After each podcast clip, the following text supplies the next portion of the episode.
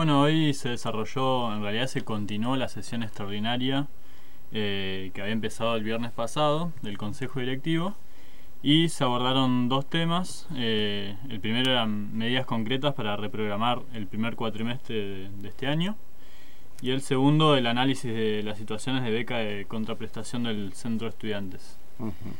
Y bueno, más que nada en relación al primer punto hay varias novedades eh, que bueno que son de interés para el, estudiantado. Sí, contanos. una de ellas es la reprogramación de las mesas. Se tuvo que reprogramar todas las mesas desde acá, eh, contando también la de abril, hasta agosto. Eh, y por ejemplo, ahora las más próximas, que es la, que sería correspondiente a abril, que no se pudo llevar a cabo porque comenzó el conflicto, eh, pasó a ser del 12 de mayo, o sea, este viernes arranca, al 22 de mayo. Y la mesa propiamente de mayo eh, pasa del 31 de mayo al 9 de junio. ¿Y la de mayo pasa? Del 31 de mayo al 9 de junio. Del 31 Se tuvo que ir corriendo un poco todo para que bueno puedan garantizarse todas las mesas y eh, que no se pierda digamos la, la que ya teníamos de abril.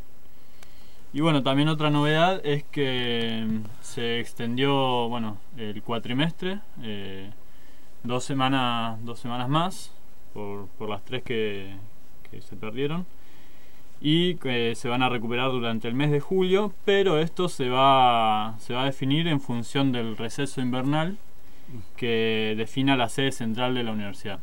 O sea, una vez que se sepa bien cuándo se define el eh, cuando se define el receso invernal desde la sede central, que esto está también supeditado a las vacaciones que hay en, tanto en Río Negro, o sea, el calendario de Río Negro y en Neuquén.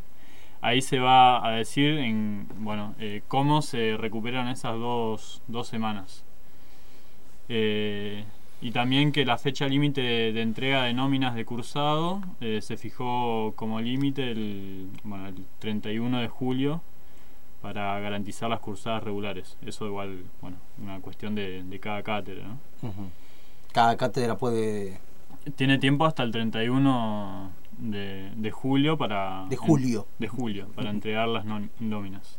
Y después también importante que el inicio del segundo cuatrimestre pasa a ser eh, el 21 de agosto y concluye el 7 de diciembre.